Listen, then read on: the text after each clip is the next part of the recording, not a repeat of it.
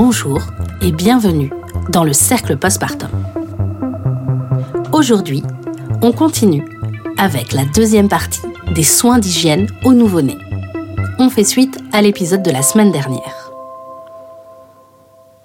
Alors, l'épisode de la semaine dernière, je vous ai fait une thèse sur le bain de bébé. Tu l'auras compris, chaque jour, tu auras tout un rituel de soins à faire pour ton bébé. Alors, je t'ai dit pas de bain tous les jours, mais cela n'empêche pas un petit coup de gant de toilette sur le visage, le cou et on n'oublie pas les petits plis, et derrière les oreilles une fois par jour. Il est également nécessaire de laver les mains de ton bébé plusieurs fois par jour, avec un gant, de l'eau tiède et un savon doux. Quand on parle hygiène du nouveau-né et du petit enfant, on pense au changement des couches. Moi, ce que j'ai envie que tu retiennes, le plus simple et parfois le mieux. Si tu as un point d'eau à proximité directe de la table à langer, alors un gant et de l'eau suffiront lors du changement d'une couche pleine d'urine. Un gant, de l'eau et du savon en cas de sel. On pense encore une fois à bien nettoyer dans les plis et surtout on sèche bien. Les petites fesses des bébés vivent très mal de rester dans l'humidité. Et c'est également pour cette raison que si bébé a une tendance aux irritations, on veille à ne pas le laisser trop longtemps dans une couche pleine. L'autre possibilité, surtout si tu n'as pas un point d'eau juste à côté de ta table à langer, c'est d'utiliser du liniment sur un coton ou sur un carré de serviette réutilisable. Ça, c'est toi qui vois. À chaque change, on surveille la présence ou non de rougeur. Et s'il y en a, on n'attend pas, on agit une bonne couche de crème à base de zinc, et si cela ne passe pas au change suivant, tu peux avoir le réflexe coton-couche. C'est une bande de coton pur qui protège de l'humidité et des frottements. C'est un peu une astuce de grand-mère, ça existe depuis 40 ans. Mais pour l'avoir testé, c'est super efficace. Et pour le change, on n'oublie pas la seule règle. On nettoie d'avant vers l'arrière. Et on ne repasse pas deux fois avec le même coton.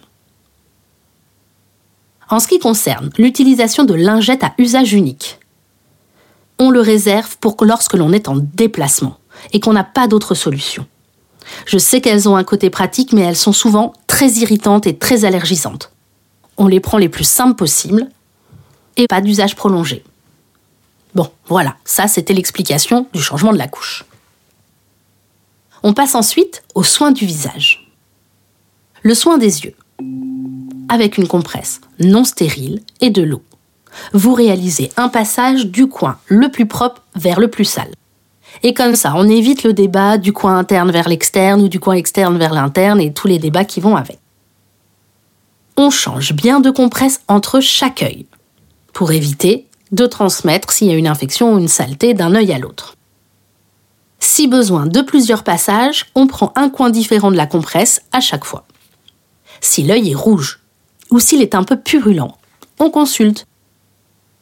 Attention aux conjonctivites qui peuvent être très contagieuses. Parlons du soin du nez. Il est super important. Bébé respire par le nez. Il est donc primordial qu'il soit dégagé. Cela lui permet bien sûr de bien respirer, mais également de bien manger et de bien dormir. Un nez dégagé, c'est important, on l'aura compris. Comme bébé ne sait pas se moucher seul, hmm, pas avant presque deux ans, eh ben, on a besoin de lui nettoyer le nez au moins une fois par jour, et plus si besoin. Alors, comment on fait pour lui nettoyer le nez quotidiennement? On prend un petit coton, un coton vraiment en coton, on le déchire en deux et on en fait ce que moi j'appelle une petite fusette. Donc c'est simple, tu déchires un coton en deux, puis tu le roules entre tes doigts tu y déposes une goutte de sérum physiologique, de solution saline si tu veux, et tu tournes à l'entrée du nez. Tu changes entre chaque narine de fusette, et tu recommences tant que tu ramasses des saletés. Oui, des crottes de nez, c'est bien ça. Si ton bébé est enrhumé, il faut passer à un vrai lavage de nez. Un lavage de nez à l'aide d'une solution saline ou aussi appelée sérum physiologique le sérum physiologique élimine les sécrétions et décongestionne le nez. Le lavage du nez C'est impressionnant, oui, je sais. Mais plus tu le fais, plus bébé sera habitué. Et c'est vraiment la clé contre les rhumes, contre les otites, contre toutes les infections ORL. Et puis bébé, il comprendra très vite l'utilité de la manœuvre. Alors perso, j'aime pas trop la solution du mouche bébé. Je trouve que ça peut faire un petit peu mal, que c'est pas très hygiénique et que c'est pas toujours très pratique. Il n'y a rien de tel qu'un vrai lavage de nez. Le lavage de nez, c'est pas uniquement pour les bébés, hein, ça sert aussi pour les plus grands et même pour les adultes. Alors pour le lavage de nez, tu peux utiliser une petite pipette de sérum Phi, celle de 10 ml là qu'on te prescrit, ou alors tu peux utiliser une seringue avec un embout adapté. Moi je trouve que c'est la meilleure option. C'est une seringue que tu réutilises, que tu remplis avec ce petit embout qui s'adapte à la forme de la narine. C'est impeccable, tu en trouves partout sur internet et en plus c'est plus écologique que toutes ces petites pipettes à usage unique. Le sérum physiologique, la solution saline, tu peux la fabriquer. Tu trouveras la recette sur le net. Ou tu peux demander à la pharmacie un flacon de 250 ml. Ça t'évite encore une fois toutes ces petites flapules, de les vider, de les remplir dans la seringue, et puis c'est plus écologique. Et donc la technique. Pour un bébé qui ne tient pas encore assis, tu vas coucher bébé sur le dos, lui tourner la tête sur le côté, et la maintenir pour qu'il ne puisse pas la bouger. Avec l'autre main, tu vas insérer l'embout de la seringue dans la narine supérieure, celle qui est vers le haut. Essaye en même temps que tu injectes la solution de maintenir la bouche fermée de ton bébé. L'injection est dynamique, elle dure moins d'une seconde, c'est assez rapide. La solution va ressortir par l'autre narine, par la narine inférieure, celle du bas, en entraînant avec elle toutes les sécrétions. Ensuite, tu essuies le nez avec un mouchoir, et puis tu tournes la tête de bébé de l'autre côté et tu recommences la manœuvre dans l'autre narine. Et tu répètes ça tant que tu dégages des saletés. Une fois que l'eau sort bien claire, c'est bon, tu peux arrêter. En cas de rhume, tu refais cette manœuvre avant chaque repas pour bien libérer son nez pour qu'il puisse bien manger. Et alors, si bébé tient assis, bah, c'est encore plus simple. Tu le places assis, idéalement sur la table allongée pour qu'il soit en hauteur, son dos contre ta poitrine. Avec ton épaule, tu pousses légèrement sa tête pour qu'elle soit en légère flexion vers l'avant. Tu lui demandes ou tu l'aides à fermer la bouche. Tu insères l'embout de la seringue dans une narine, tu vides son contenu, la solution saline et les sécrétions vont sortir de l'autre côté. Et voilà, tu recommences, tu inverses, tu fais l'autre narine et ainsi de suite, c'est pareil qu'au coup d'avant. Quelle que soit la méthode, on parle à bébé, on lui explique, on le prévient. Et après, on lui fait un câlin et on le rassure si ça a été un peu difficile pour lui. Ce que les bébés n'aiment pas dans le lavage de nez, c'est quand la solution saline coule dans la gorge. Et ça, c'est souvent dû au fait qu'il n'a pas bien fermé la bouche. Tu verras, quand tu l'auras fait une dizaine de fois, tu seras rodé. Et bébé, si tu prends l'habitude de lui faire très tôt, va aussi s'habituer très vite et ne râlera pas du tout, voire demandera qu'on lui dégage le nez. Le lavage de nez, c'est à faire à chaque fois qu'il a un rhume, et jusqu'à ce que l'enfant soit capable de se moucher de manière efficace. Et encore, tu sais, même là, un bon lavage de nez quand on est malade, ça fait du bien, et même aux adultes. Alors, en ce qui concerne les oreilles, on n'utilise pas de coton-tige. Ça pourrait blesser et c'est pas recommandé. L'eau du bain, ça suffit. Quand bébé est dans le bain, il y a un peu d'eau qui rentre et l'eau tiède, ça déjà, ça nettoie les sécrétions. Et ensuite, tu peux simplement prendre un coton humide pour nettoyer le pavillon de l'oreille, juste l'entrée. Tu ne rentres rien dans le conduit. Et ça suffit. Tu sèches et c'est tout. Alors, parlons à présent des ongles. Ça aussi, c'est un sujet qui porte beaucoup de questions. Alors déjà, on ne les coupe pas avant que l'enfant ait un mois. Car durant le premier mois, les ongles sont fins et mous et collés à la peau.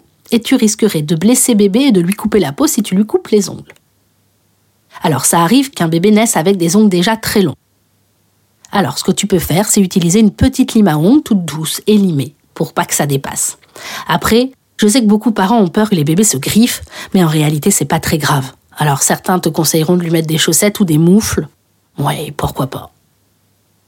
Pour couper les ongles, après ce temps, tu as le choix, soit un petit ciseau à bourron, soit un petit coupe-ongle. Comme tu te sens à l'aise. Alors à quelle fréquence tu vas me dire Eh ben, ça dépend de la pousse. Quand ils sont longs, tu coupes. Alors environ tous les 15 jours pour les mains et une fois par mois pour les pieds qui poussent moins vite. Et attention, encore une fois, si tu observes une rougeur sur le côté, un gonflement avec chaleur, alors tu consultes. Les ongles incarnés, ça peut aussi arriver chez les bébés. Mon dernier point concerne le lavage des dents.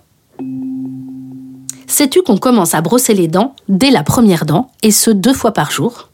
Et oui, les bonnes habitudes, ça se prend tout de suite. Tu peux même, avant l'apparition des dents, nettoyer les gencives de bébé avec une débarbouillette propre et humide une fois par jour. Pour le brossage et jusqu'à 4 ans, il est recommandé que cela soit toi qui brosses les dents en te plaçant derrière l'enfant. Tu peux te placer devant un miroir pour que ton bébé observe les mouvements que tu réalises.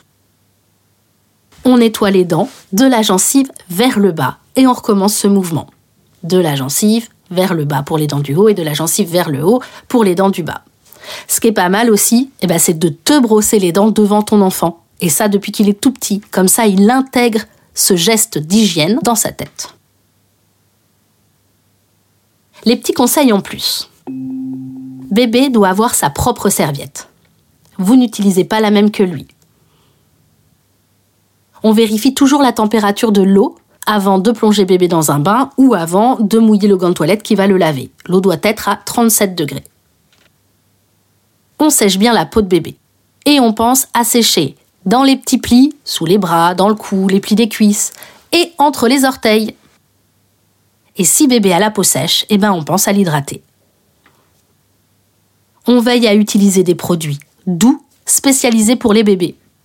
Les produits pour les adultes ne s'adaptent pas aux petits de moins de 3 ans, voire même aux enfants tout court. Privilégiez des produits sans savon, ce qu'on appelle aussi surgras, et si vous constatez que votre bébé présente des rougeurs ou des boutons après l'utilisation d'un produit, on l'écarte tout de suite. On est vigilant. Si on a le moindre doute lorsqu'on fait les soins de son bébé, on consulte, on pose des questions à son pédiatre, à sa sage-femme, à son médecin généraliste.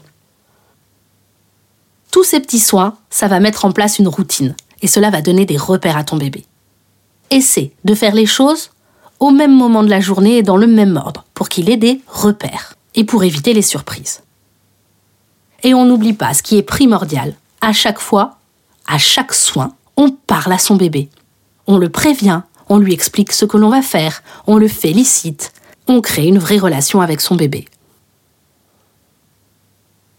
J'ai pas parlé du lavage des cheveux. Le lavage des cheveux, ça se fait en même temps que le bain. Mais je pense avoir fait le tour des soins d'hygiène de bébé. Si tu as d'autres questions, tu n'hésites pas, tu peux m'envoyer un mail ou me mettre un commentaire sur les réseaux sociaux. J'espère que cet épisode t'a plu et t'a apporté des conseils ou des réponses à tes questions. Je te remercie pour ton écoute et je te dis à la semaine prochaine. En attendant, tu peux suivre toute l'actualité du cercle postpartum sur Facebook, Instagram et LinkedIn. Tu peux également, à la fin de l'épisode, mettre un commentaire pour offrir de la visibilité au podcast et mettre une note pour le faire monter dans le classement. N'hésite pas à partager le cercle postpartum autour de toi. Je suis Anne-Charlotte Schmidt j'ai écrit et réalisé ce double épisode sur une musique de Guillaume Coindé. Tu peux retrouver la première partie sur toutes les plateformes d'écoute. Je te souhaite un bon postpartum et à très bientôt